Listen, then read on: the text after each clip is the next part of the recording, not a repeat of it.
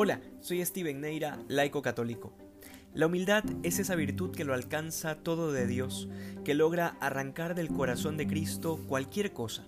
Y justamente las comparaciones que hoy escoge el Señor para asimilarlas al reino de Dios tienen como signo central la humildad, pero además la astucia, porque el reino de Dios se expande en el silencio, detrás del telón, sin hacer bulla ni llamar mucho la atención. Sin embargo, esta no es la única imagen que Jesús le atribuye al granito de mostaza.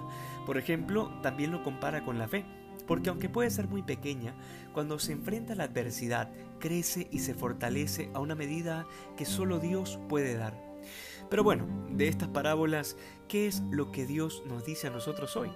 En ambas parábolas, tanto el grano de mostaza como la levadura empiezan en lo pequeño, en lo escondido, pero terminan creciendo y sirviendo de sustento para otros. Sobre esto, uno de los documentos del Concilio Vaticano II, llamado Lumen Gentium, que traducido quiere decir la luz de las gentes o de los pueblos, habla de la misión de los laicos, es decir, de todo bautizado.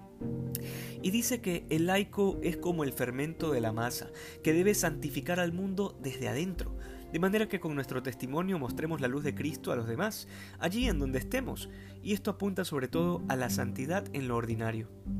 Al final de cada una de nuestras reflexiones que compartimos, siempre digo que seamos más santos que ayer, y créanme que no lo digo como un eslogan, es que de esa manera, repitiéndomelo todos los días y repitiéndoselo a ustedes, nos recordamos mutuamente que no solo la santidad es posible, sino que es nuestra obligación. No ser santo es una injusticia, y una injusticia que nos pesará, no necesariamente hablando del infierno, no hablo ahora de las realidades eternas, sino que nos va a pesar aquí, en esta vida terrena, porque ser santo no es otra cosa que ser feliz. Y en ese sentido, cuando el Señor habla de ese reinado de Dios que está en lo oculto y que va creciendo y expandiéndose en lo oculto, quiere significar que la santidad no implica rarezas ni manifestaciones sobrenaturales, o al menos no es lo habitual, sino que como el grano de mostaza o como la levadura va creciendo en silencio y en lo sencillo. En nuestro trabajo bien hecho, porque lo hacemos no por contentar al jefe o a los empleados, y mucho menos solo por el sustento económico, sino sobre todo para darle mayor gloria a Dios. Y si ese no es el fin, habrá sido un día de trabajo desperdiciado, sin importar cuántos éxitos laborales hayas tenido ese día. En nuestro estudio, en nuestros quehaceres del hogar, en la vida de familia, en el amor de los esposos, que todos sabemos que no es como en los cuentos, sino que hay problemas, discusiones, malentendidos, pero que en el fondo hay una decisión sincera de amar. Y ese amor no puede estar fundado en el sentimiento o en el mero gusto, sino en la fuerza de Dios, que es el único capaz de hacer que a pesar de la miseria humana siga brillando la fidelidad matrimonial. Todo esto sucede con la gracia de Dios, porque es Él el que riega el grano de mostaza, el que hace que el fermento haga lo suyo en la masa. Sin la gracia de Dios, todo esfuerzo humano es estéril.